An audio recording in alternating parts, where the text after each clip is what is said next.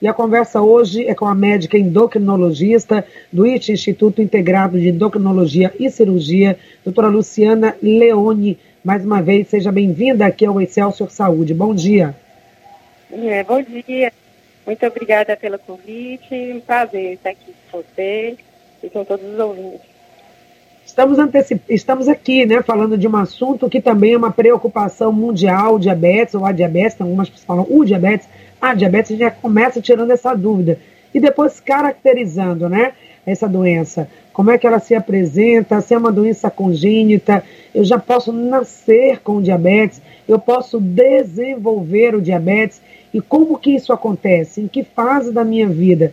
O que que eu fiz para ter essa doença? O que que eu estou fazendo que pode facilitar? Então, trazer para a gente um pouco é, um, um panorama do que é o diabetes para que o nosso ouvinte possa ouvir, acompanhar e também trazer as suas dúvidas. Pronto. É, então, assim, primeiramente é importante mencionar né, que o diabetes está crescendo cada vez mais em número, né, em incidência, e assim, a gente já vê uma frequência tão grande que vale a pena realmente reforçar diagnóstico, prevenção. Né? Então, o diabetes, a gente fala diabetes de uma forma geral, mas essa forma geral é o diabetes tipo 2, que é 95% dos casos. Né? E esse que a gente pode trabalhar na prevenção. Então, o diabetes tipo 2, ele, é, na verdade, ele é consequência da resistência de insulina. Assim. Então, o, diante de maus hábitos alimentares, falta de atividade física, obesidade. Claro que é multifatorial, né? Tem origem genética também, né? Mas assim, são vários fatores que somados podem levar a desenvolver o diabetes. Então, assim, primeiramente tem que ficar atento ao diagnóstico. Pode ser apresentado de uma forma com sintomas, né? Tipo, a pessoa está bebendo muita água, está fazendo muito xixi, está perdendo peso de repente, pode ser é, diabetes, né? Então precisa ser feita a glicemia, mas nem sempre a gente encontra esse quadro assim tão florido. Né? Tem paciente que fica esperando ter formiga na, na, na privada, no xixi, para dizer que está com diabetes e fazer um exame. Né? Então, assim, vale é, atenção para esses sintomas se acontecerem, que normalmente os níveis de glicemia já são mais altos, mas existe também um rastreio né, do tipo, a pessoa que já está com obesidade, já está com mais de 40 anos, tem que fazer um exame de glicemia de rotina. É, né, doenças cardiovasculares, então assim, são todos alertas. Como é que a gente, para poder fazer o exame de rotina e não esperar esses sintomas que normalmente vêm com glicemias muito maiores? Né? Então, o uhum. diabetes... Vou pedir que a doutora só fale um pouquinho mais alto, não sei se o ouvinte está ouvindo claramente, para mim está chegando aqui um pouquinho baixo, se o Ivan também tiver como a técnica aumentar um pouco aí o retorno mas estamos te ouvindo bem. Então, você falou sobre a questão dos sintomas, isso é muito importante, vamos falar sobre eles, porque quando eu começo a perceber essa mudança né, no meu corpo, eu já vou tomando logo providência do quanto antes, para que a doença ela não é, atinja ou comprometa, comece a fazer o comprometimento de alguns órgãos. A gente sabe que o diabetes pode ser fator de, pré, é, de pré-requisito, né, não pré-requisito, mas digamos um fator de risco para doenças como a cegueira, né, perda da visão pela diabetes, problemas cardiovasculares e tantos outros problemas circulatórios também, talvez, né, doutora? A diabetes pode ser um fator de risco. Antes da gente falar sobre isso, sobre os sintomas e como o diabetes pode evoluir, a gente sempre fala assim no popular, mas o diabetes que é o açúcar no sangue. O açúcar subiu, o açúcar está no sangue. Então vamos explicar, caracterizar para o nosso ouvinte, que às vezes, durante a consulta, ele não tem tempo, o médico não vai ter tempo de explicar na prática como acontece, a gente traz essa informação agora. O que que acontece no sistema para que a diabetes se instale, né? Como é que é o mecanismo de ação aí do diabetes? Tá, pronto. É, só para reforçar que esses sintomas, eles não estão presentes sempre, né? Claro, uma perda de peso, beber muita água, fazer muito xixi, vem um alerta para medir glicemia. Mas, às vezes, ela é assintomática. Então, assim, esses grupos de risco né, obesos, é, pacientes com mais de 40 anos, que já tiveram problemas cardíacos, eles têm que fazer de rotina a glicemia, essa glicemia de jejum. É, então, assim, como é que acontece o diabetes tipo 2? Lembrando que faz parte de 95% dos tipos de diabetes, mas a gente não tem só o diabetes tipo 2. Mas assim, é esse que a gente vai trabalhar mais hoje. né, ele acontece porque a, o pâncreas, né, que é um órgão que a gente tem, ele produz insulina, mas no caso do diabetes tipo 2, começa a acontecer uma produção mais deficiente dessa insulina.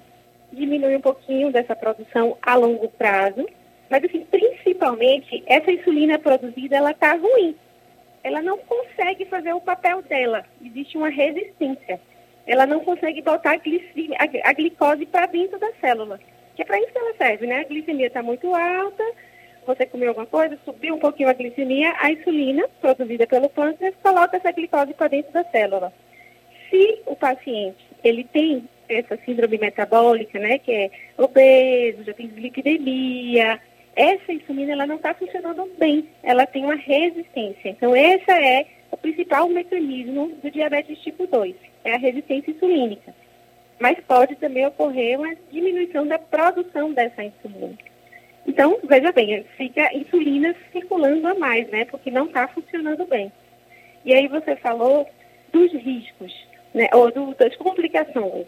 Né? Então, assim, o diabetes mal cuidado, a gente sabe que pode evoluir, aumentar o risco de doenças cardiovasculares, como foi dito, né? Doenças renais, é, problemas circulatórios, né? Até amputação e outras complicações sérias. Mas, assim, importante mencionar que assim, às vezes a gente fica só pensando nas consequências ruins. Mas um diabético bem controlado, ele além de evitar essas consequências, ele se sente melhor. Então, assim, a gente tem que trabalhar hoje também. Então, ele fica com mais disposição, é... e, enfim, ele se sente melhor hoje. E além de, controlando esse diabetes, a gente evitar essas complicações como foram ditas.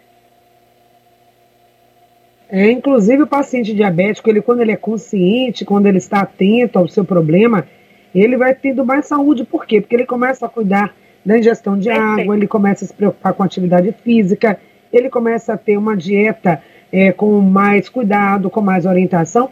E aí, nesse processo, visando o diabetes, ele vai baixando as outras taxas, de repente ele está melhor também a questão do colesterol, ele vai melhorando quando todo, quando é consciente quando é aquela pessoa que aceita o diagnóstico logo, entende que aquilo é um processo que pode, não sei se pode ser reversível, vamos saber aqui, mas que ele pode conviver a vida inteira e que ele não precisa ter complicações por isso. Ele não precisa sofrer uma mutilação por conta disso, ele não precisa perder a visão por conta disso, se ele se cuidar. Então, é uma questão de autorresponsabilidade fazer, né, acompanhar, acompanhar tudo isso.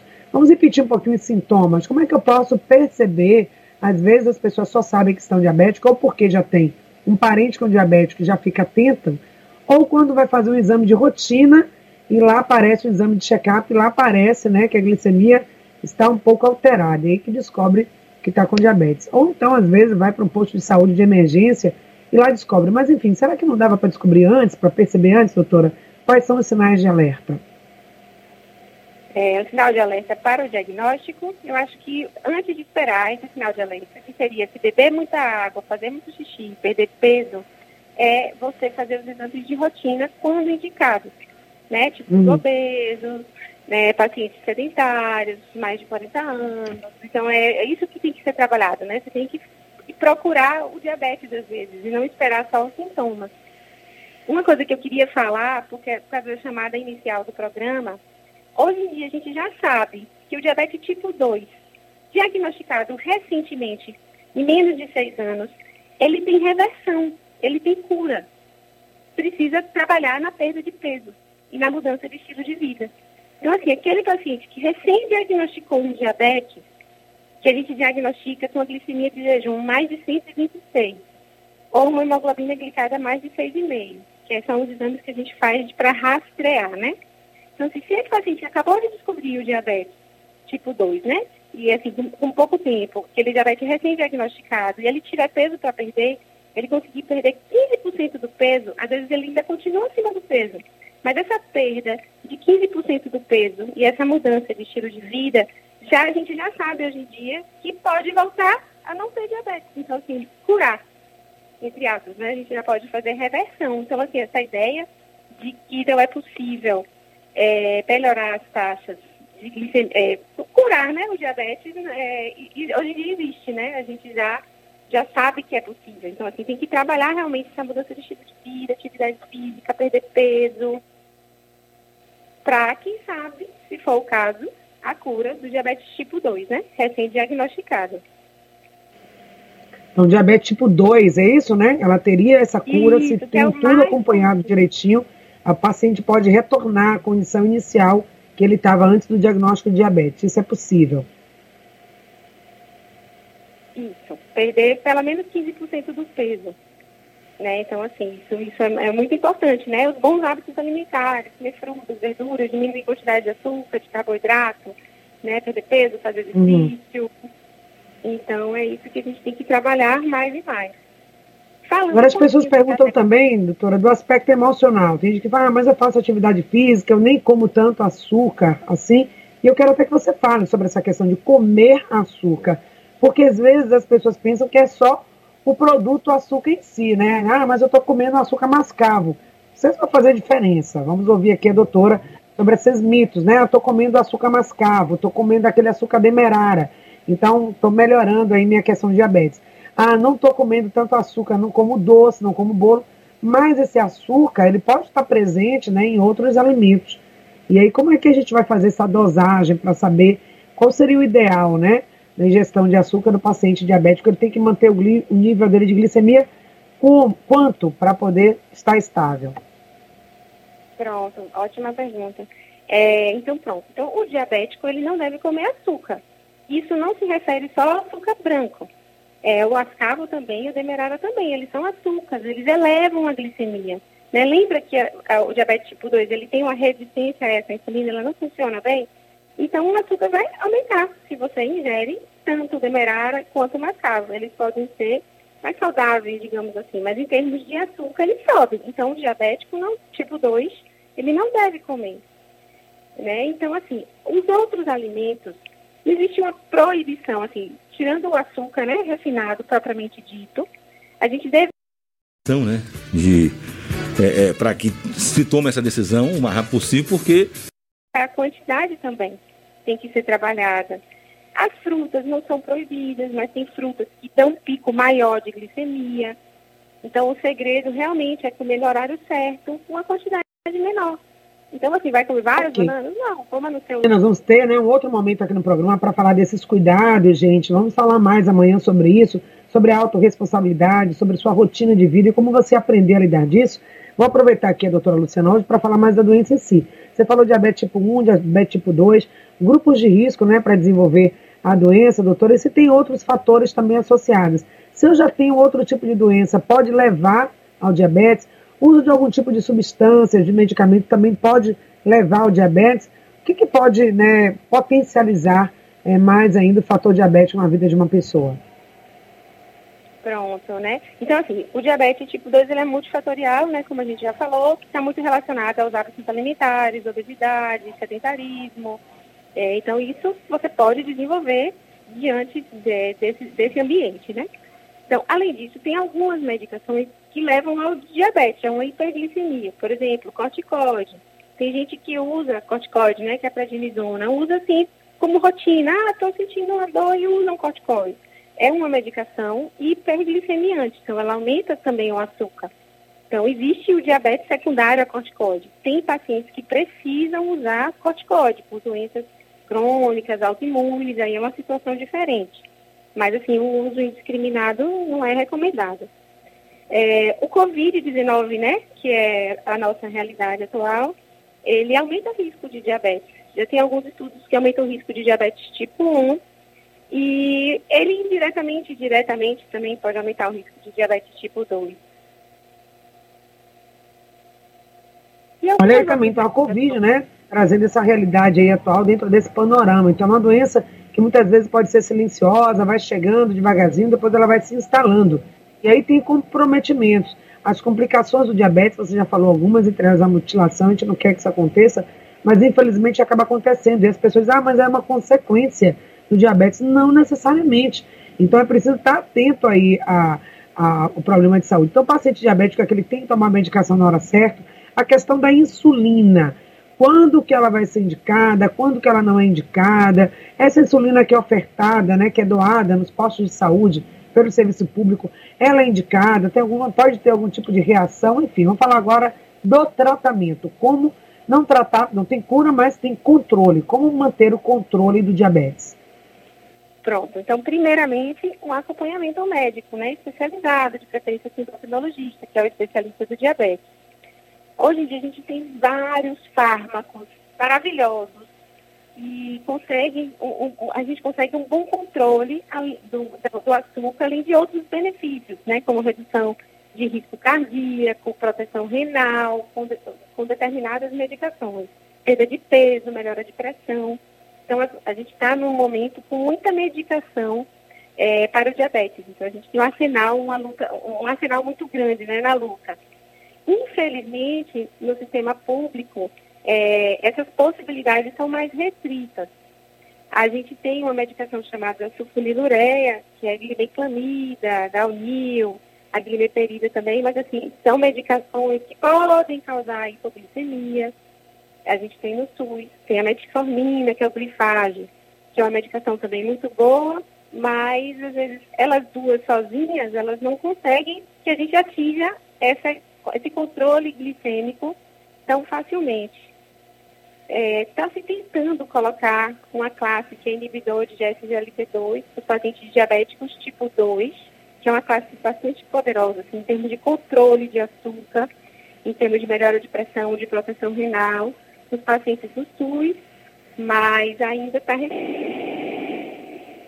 Doutora, é, tô, tive uma pequena interferência aí, né, no seu áudio, mas deu para ouvir direito o que você colocou. E estou trazendo também aqui, ouvintes, as perguntas dos ouvintes. Vamos fazer um bate-bola para ver um ping-pong, para a gente tentar responder o máximo. O ouvinte tá, Luiz, tá. ele diz o seguinte: pediu para lembrar que os carboidratos e gorduras se transformam em glicose. A dúvida é: o tipo 1 é genético e o tipo 2 é adquirida? Pergunta também do ouvinte. E a questão do diabético fazer o exame de glicemia. Tem muita gente que é diabética e não faz esse exame, pedir para reforçar a importância disso, tá? Tá, então o diabetes tipo então, 1... Então, viu a questão do exame, a questão do tipo 1 e tipo 2, a diferença, e se gorduras e carboidratos se transformam em glicose, nós já falamos até um pouco sobre isso. Então, o diabetes tipo 1 ele é de origem genética, o diabetes tipo 2 ele é multifatorial. Tem influência genética também, mas assim, está mais envolvido vários outros fatores, né? Como já foi dito. É, com relação à alimentação, sim, né, o carboidrato simples, ele realmente ele pode converter, é, pode aumentar essa, essa chance do, do, açúcar subir. E a gordura, essa avaliação da gordura é importante mesmo, porque às vezes um alimento tipo uma pizza, ele é um carboidrato simples, que aumenta o açúcar. Mas o fato dele ser gordo não vai aumentar o açúcar logo imediato. Ele vai subir depois.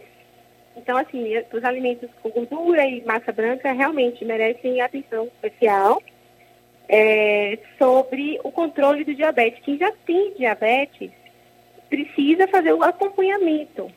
Esse exame que a gente fala de diagnóstico de hemoglobina glicada, ele vê como é que está o açúcar nos últimos três meses. Então, assim, um diabético que já tem o diagnóstico, ele precisa de acompanhamento com esses exames, com glicemia de jejum, com hemoglobina glicada, de quatro em quatro meses, para ver se está tudo bem. É assim que a gente evita as complicações. Então não é também descobrir diabetes e pronto, parei. Não, tem que fazer um acompanhamento contínuo, inclusive com os exames. Todos esses fatores devem ser levados em consideração, né? A pessoa paciente diabética precisa realmente cuidar da sua saúde como um todo, tipo 1 ou tipo 2. O importante é estar atento, porque a diabetes, a gente sabe, diabetes pode ter repercussões, pode comprometer alguns órgãos, algumas funções importantes, é fator de risco também para outras doenças. Agora, eu queria que você pudesse pontuar um pouquinho não sei se está me ouvindo bem, a hipoglicemia e a hiperglicemia. Porque em alguns casos o paciente diabético relata, tem relatos de pessoas que ficam desorientadas. Às vezes até um risco, a pessoa pensa, será que ela está tendo algum problema mental? Está tá tendo algum, enfim, algum surto? E às vezes a resposta pode ser o diabetes. Então fala um pouquinho sobre a hiper e hipoglicemia, qual o risco delas e como controlar. Tá. Então, vou falar sobre insulina, que eu terminei não falando, vou falar aqui rapidamente. A insulina é um tratamento que faz parte do diabetes. A gente não pode perder tempo e muitas vezes a insulina é necessária, porque aquela produção do órgão de insulina começa a ficar deficitária, principalmente no diabetes tipo 2, no, a longo prazo, né? Aos poucos. À medida que não controla, passa, é, vai precisar dessa reposição de insulina. Diabético tipo 1, ele precisa de insulina sempre, desde o diagnóstico. Que eu estou trazendo a insulina? Que ela é o principal medicamento que causa hipoglicemia, que é um dos grandes medos das pessoas que começam a usar insulina, né? Então, hipoglicemia pode acontecer com insulina e com outras medicações, como dalmínio, ferida, que são essas que eu falei, que são sulfonilureias. Então, hipoglicemia é quando o açúcar cai menos de 70. Então, realmente, o paciente pode ficar diferente, desorientado, sonolento, é, suando frio. Quem já viu é inesquecível. Né? Então, se na dúvida, parece que está tendo hipoglicemia, mede o açúcar. Está menos de 70, você tem que corrigir com açúcar. Se o açúcar está muito baixo, é uma situação que você precisa dar açúcar. Ah, mas ele é diabético, mas precisa repor esse açúcar. Então, a gente dá uma colher de sopa de açúcar, ou então três balinhas na boca, de vez, se o paciente estiver acordado. Se Deus livre acontecer dele ficar desacordado, você não vai poder dar um açúcar, né, para ele, que ele pode engajar. Então, assim, você pode até pegar o açúcar, esfregar na bochecha e levar imediatamente para uma emergência. Assim, é risco de uhum. morte. Então, assim, tem que saber o que é e corrigir. Sim. Doutora, uma pergunta aqui do nosso ouvinte anônimo, ele diz o seguinte, ele é paciente, eh, teve diagnóstico de pré-diabetes, mas ele também faz outro tratamento por conta de outra patologia com radioterapia. E em função da radioterapia, ele deixou de exercitar, ou seja, ou seja, ficou mais sedentário por força do tratamento com a radioterapia e a glicemia aumentou. Então ele está com esse fator, não pode se exercitar e a glicemia está aumentando. Como é que ele equilibra essa balança? O que, é que ele pode fazer? Para o pré-diabetes, Lembre que diabetes recém-diagnosticado ele tem cura. Então, o pré-diabetes também perder peso, atividade física e melhorar o estilo de vida. São superiores até a medicação. Então, uma vez diagnosticado pré-diabetes, que tem chance de diabetes, tem que mudar hábito. Se tiver peso para perder, perder peso. Ok, a Eliette também falou dos alimentos, né? Nós já comentamos aqui, Eliette, carboidratos, eh, alimentos com muita gordura, sim, pode levar a, a diabetes daquele paciente, como você diz, já está predestinado a diabetes pelo fator hereditário ou por outros fatores de risco associados aqui que a doutora falou. É, glicose acima de 105 é pré-diabético? Como é que a gente define o pré-diabético? Qual é o limiar aí, doutora, para fazer esse diagnóstico? Quando é que uma pessoa é considerada já um pré-diabético? Pronto, excelente.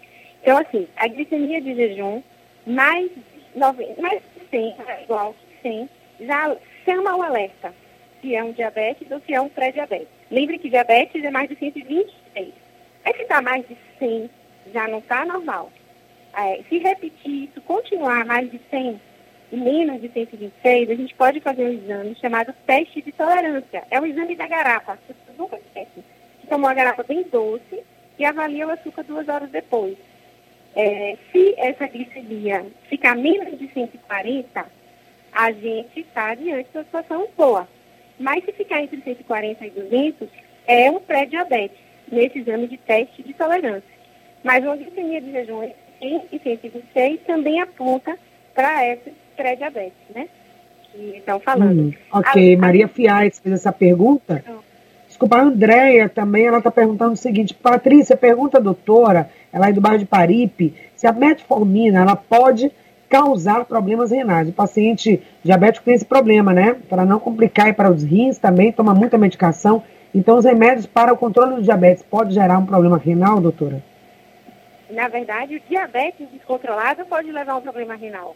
Hoje em dia, a gente tem medicação que protege o rim protege o rim independente até do diabetes, mas sim do diabetes protege o rim. Então é o descontrole, a falta de cuidado do diabetes que pode dar essa lesão. E não as medicações. As medicações estão aí para ajudar. Beleza, algumas pessoas também falam, amanhã vamos aprofundar, mas a questão do não tomar o remédio ou dosar, não tomar o remédio inteiro para fazer aquele rateamento né, do remédio para durar mais, isso não deve ser feito. Então, nas suas considerações finais, agora aí rapidinho, deixe as suas últimas dicas enquanto médica endocrinologista, observando o que você vê lá no seu consultório, tudo o que os, o, os seus pacientes fazem que não deveriam fazer, que recado você deixa, que dicas você deixa prática aqui agora para os nossos ouvintes, por favor. Gente, se cuidem, né? Faça acompanhamento regular com seu médico. tenham hábitos saudáveis, né, boa alimentação, façam atividade física, não se deixe ficar acima do peso. Acho que esse é o princípio básico da vida, né, que é diminuir os riscos das complicações de infartos, derrames, de doença renal, enfim.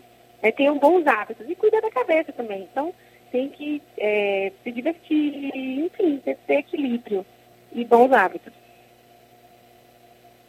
Obrigada, então, doutor. Elinaldo perguntou aqui, será que a pessoa que já tem predisposição, ele vai desenvolver diabetes ou uma vida saudável, equilibrada, pode evitar? Acredito que sim, viu? Nós falamos antes sobre a questão da prevenção e a prevenção do diabetes passa por esse equilíbrio, qualidade de vida, uma vida mais dosada, atividade física, uma alimentação mais balanceada. E o que a doutora deixou aqui para a gente, felicidade, gente, também ajuda a gente manter um equilíbrio, diminuir a ansiedade, tudo isso vai levar você a ter uma melhor qualidade de vida. Muito obrigada. Nós conversamos com a doutora Luciana, médica endocrinologista, hoje falando sobre o diabetes. Amanhã a gente continua com esse assunto. Doutora, obrigada. Tenha um ótimo dia, tá? Obrigada.